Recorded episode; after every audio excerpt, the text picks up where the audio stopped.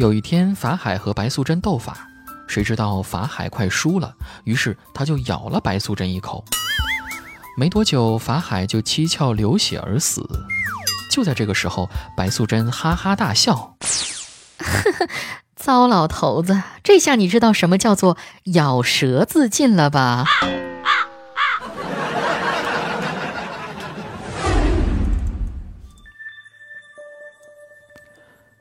白雪公主逃出王宫，来到森林，看到一间小木屋，里面排列着七张小小的床。白雪公主就躺下睡着了。傍晚，七个小人儿回来了，白雪公主兴奋地说：“你们就是我梦中的七个小矮人吧？”七个人面面相觑，回头问门口的白发爷爷：“爷爷爷爷，他是谁呀？”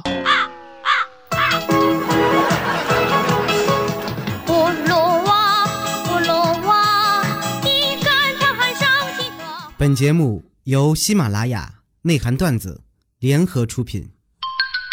内涵段子。嗨，各位听众朋友，大家周二好！五月份的第三个周二，已经步入到了夏天的时光。呃，没有我陪伴的日子，你们过得还好吗？子木没有做节目的这半个月时间里啊，去参加了一个培训。这个培训的地点呢，在北五环开外，呃，挺好的，就是旁边呢是一个度假区，还有湿地，感觉非常的不错啊。另外呢，我还要特别感谢一下各类共享单车的软件儿，是他们让我学会了骑自行车。这一直以来吧，你看我都快二十岁了，却不会骑自行车，这让我感觉到特别的自卑。呃，也要感谢一下这次同行的几个同事啊，他们并不嫌弃我，可能是颜值高的原因吧。他们在休息日的时候呢，花了自己的这个牺牲自己的时间，然后教我骑自行车，我非常感谢。嗯，来给大家汇报一下成果吧。现在我终于可以左转弯了，但是还不会右转弯，呃，右转觉得特别难，是一个难关。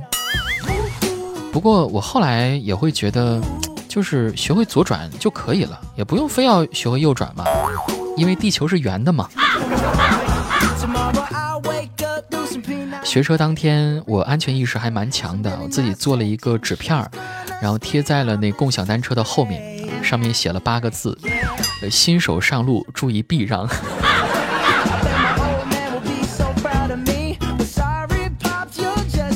但是唯一比较遗憾的事情呢，就是至今还没有学会倒车，这一点特别的遗憾。我把我学会骑自行车这个事儿啊，在朋友圈里说了之后，看有一位听众呢这样回复我，他说：“子木，你会骑电动车吗？我觉得电动车比自行车方便。”哎，你说的是投币之后会唱歌的那种电动车吗？我会的。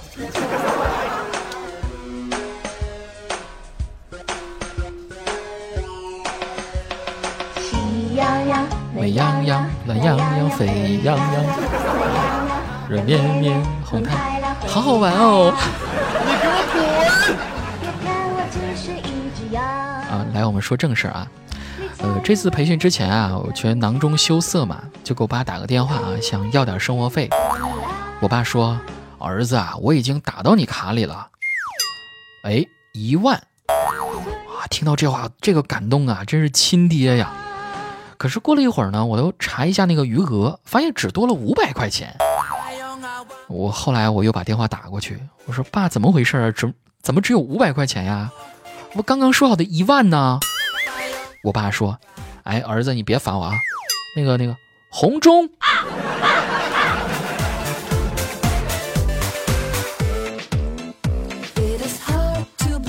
估计我爸还在记仇呢。怎么回事呢？”哎呀，这个得细数到我在上小学的时候啊。当时呢，班级里面搞一个亲子活动嘛，就是家长和孩子，孩子都要聚在一起。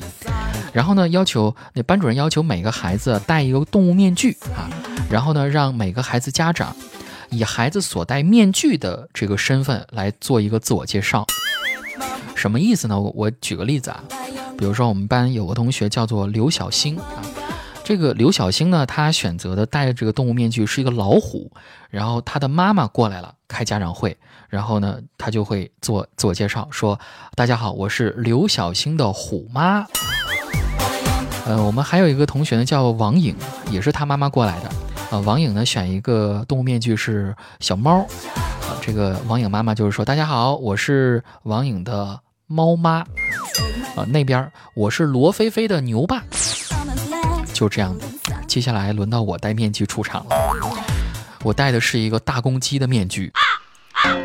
你说这怎么让我爸做自我介绍？你说，我承认我坑爹了。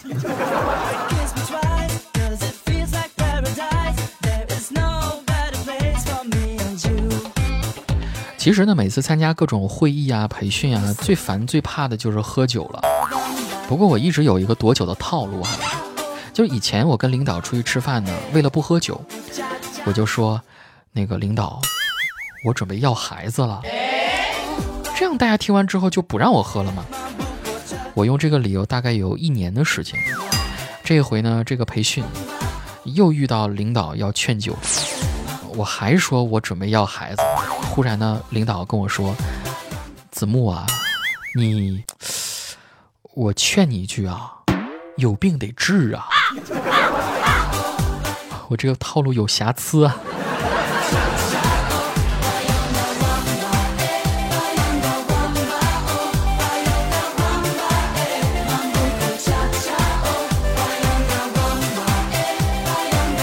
哦，再来讲个套路啊，说一对男女，他们呢去看电影，在电影院里呢，男同学的手悄悄地从靠椅背后伸过去，轻轻地搂着女同学，女同学没有挣扎，轻轻地在他耳边说：“我心跳的厉害，不信你摸摸呀。”此时此刻，男同学哈哈一笑：“哦，生理学我懂，我跟你讲，脉搏和心跳速度是一样一样的。”我还是给你搭个脉吧。这个典型的直男癌的思想哈。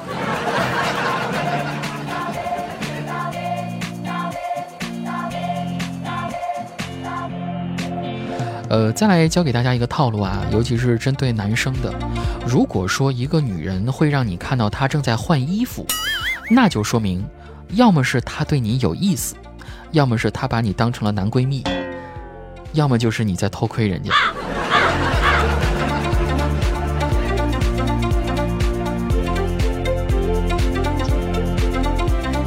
今天呢，我还用 QQ 小号发布了一条公开的说说，内容是这样的：我由衷的建议各位男性朋友，不要一见到大胸女孩就按耐不住，还是得理智一点。哎，你想一想，她胸大，她为什么那么大？那是末梢神经坏死。把上面憋大的。我发完这条信息之后啊，就看到有好多姑娘跳出来反驳我呀，指责我。再后来，我就用我的 QQ 大号把他们一个不落全加好友了。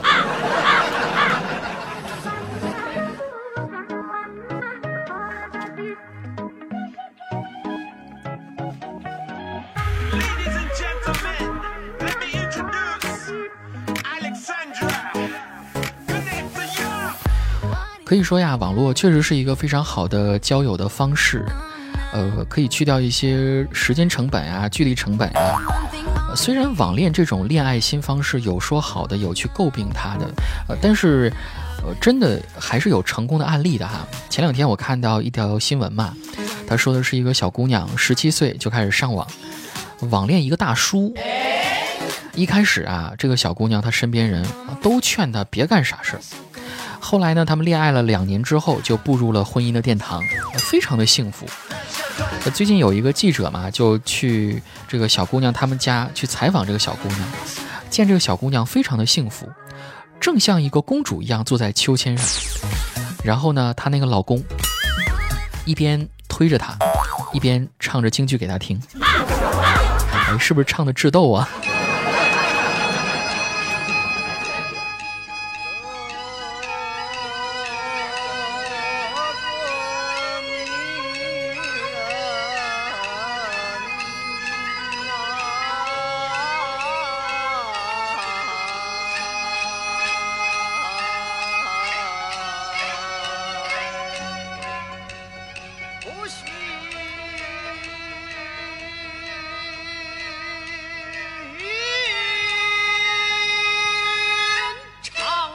哎呦，憋死我了！我其实有的时候挺挺佩服京剧的，就可以把那么短的字啊，那么几个字唱那么长时间。他第一句话，这个女人呐不寻常，我刚数了一下，她唱了有三十秒。好了，我们不听了。如果想听的话，去《人民的名义》听去。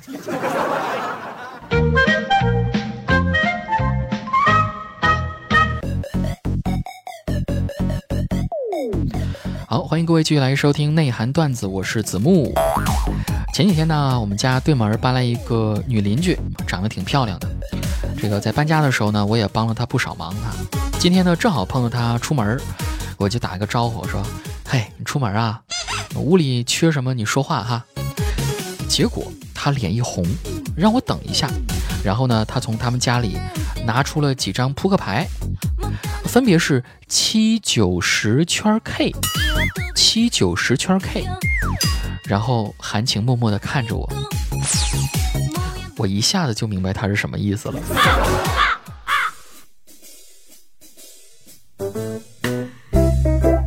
将凸起的硬物充分玩弄之后，来回抚摸充满肉感又柔软的部分，手往下摸，探索到地状部分，找到最柔软的一处。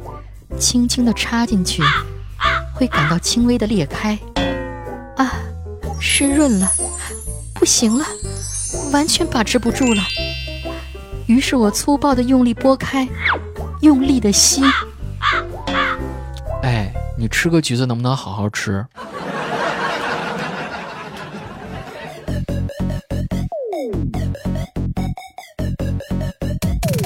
我这个女邻居啊，晚上和她男朋友在床上聊天啊。这个男的说：“亲爱的，我本以为我是一个探险家，可是我始终不知道你的底线。”那个女的当时就火了：“哼，老娘跟你同居两年了，我到现在还是处呢，你就知道天天拿针扎我，我还没嫌弃你呢，好吗？你还好意思说我？乐死了。”听到这儿，我在他们床底下，我差点笑出了声。啊，我是一个乐于助人的好邻居嘛。